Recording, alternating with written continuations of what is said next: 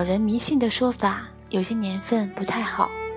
今年大概算得上他们口中不太好的年份，太多人在这一年离开了。最近这一周，互联网上到处都是讣文，先是李咏，后是金庸，朋友圈都沉浸在一片悲痛或故作悲痛的氛围里。就在今天，香港电影大佬邹文怀去世的消息又刚刚传来。他曾创办嘉禾影业，捧红了李小龙、成龙、张曼玉、李连杰等一批香港电影黄金时代的巨星。如今，香港电影日渐暗淡，又一位操盘手熄灭了蜡烛。知天命的李咏与台北之年的金庸、邹文怀。是两种截然不同的离去和告别。当我们悼念一个人时，悼念的是那些共同拥有的时光，以及这种共同拥有的戛然而止。当我们悼念一位公众人物或一位偶像时，悼念的是他们的作品，以及被他们他们的作品所见证过的记忆。从这个层面来说，李咏的突然离去唤起的是悲痛。因为太突然，也太年轻，我们总觉得他和他的作品还将继续参与我们的记忆，并对此毫无疑虑。谁知竟这样结束了。这又让我想起2003年张国荣的死。那会儿我还在念初中，伊拉克战争刚刚打响，当时教室里有一台放英语听力的录音机，每天中午。留在教室里吃饭的同学都会偷偷打开它，调到收音机功能，听远方传来的最新战报。四月一日，张国荣突然去世，这在当年真是件大事。第二天的收音机里不再只有战报信息，不知哪位同学把收音机调到了娱乐台，张国荣纪念节目和伊拉克战报穿插播出。至今回忆起张国荣的死。我耳边都有炮火声，尽管我已经记不清当年的伊拉克战报节目里是不是真有炮火声，那也是戛然而止的生命，所以格外令人震惊、唏嘘。这样说起来可能有点不敬，于公众而言，金庸先生的离去更能让人接受。九十四岁高龄算得上喜丧。不仅如此，他还早帮大家做好了离别的准备。四十六年前的封笔是第一次告别，那之后的几十年，媒体屡次传出先生去世的消息，每次都让人心痛一把，每次也都是一回告别的演习。当这一天真的到来时，大部分媒体都早已写好了讣文或者类似讣文的文章。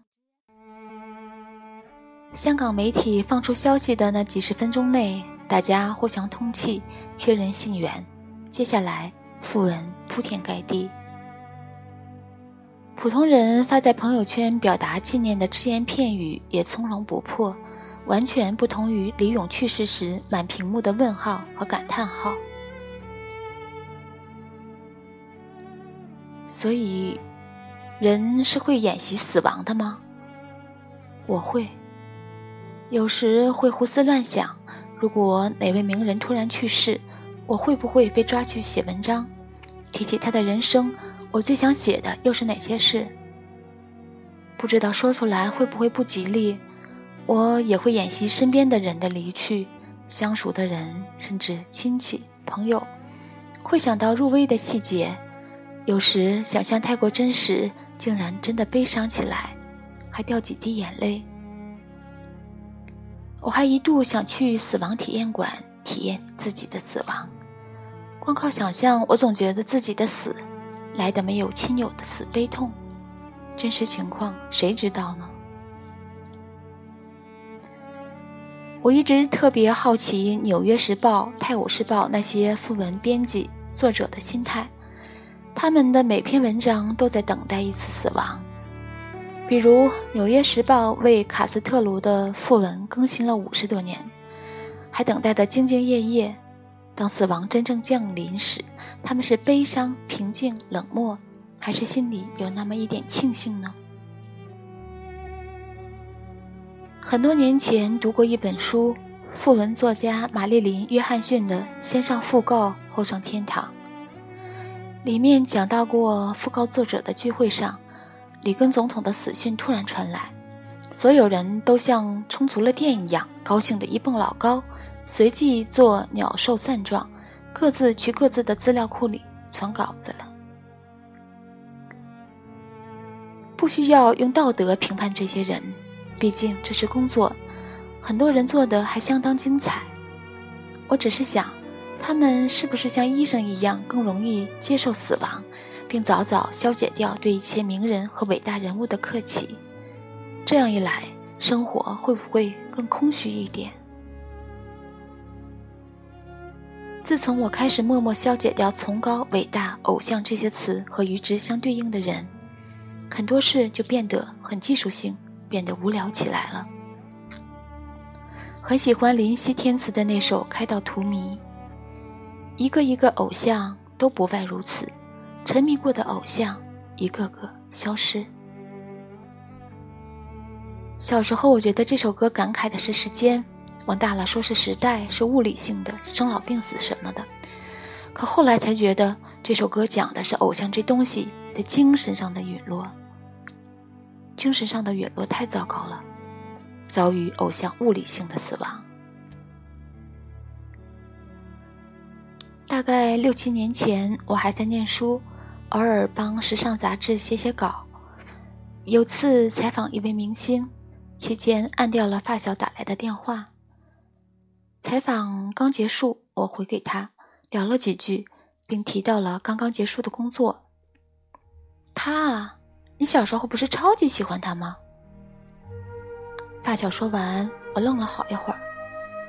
对呀，那些年收了很多他的盗版照片和海报，几乎买下了所有有他封面的杂志。这些证据还留存在家中的整理箱，我却完完全全忘记这件事儿了。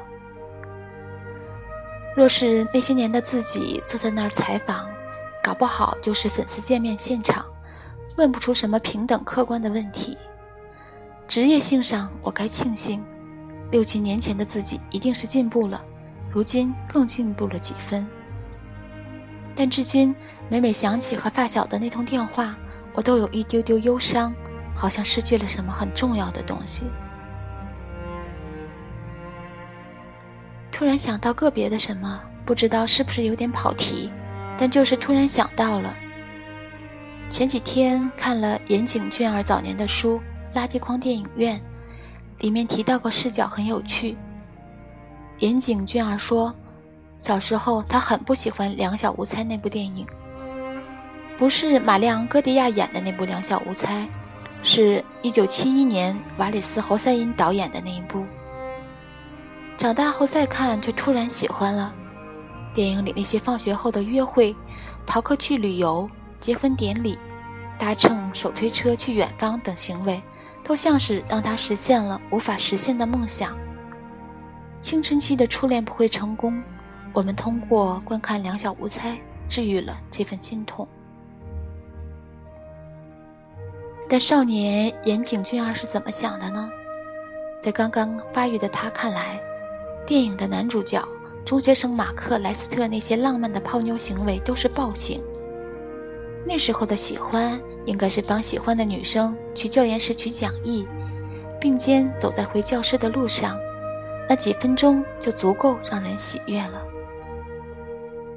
而马克莱斯特是混入儿童社会里的成人，他长大后对两小无猜的喜欢是沾染了成人气息的喜欢。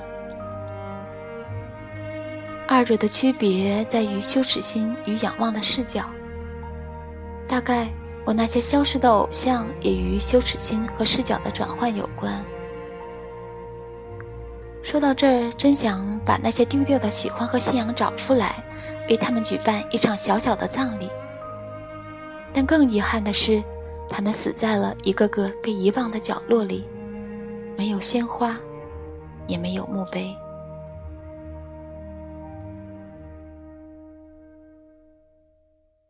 以上这篇文章出自《三联生活周刊》，作者宋诗婷，题目：沉迷过的偶像一个个消失，至回不去的时代。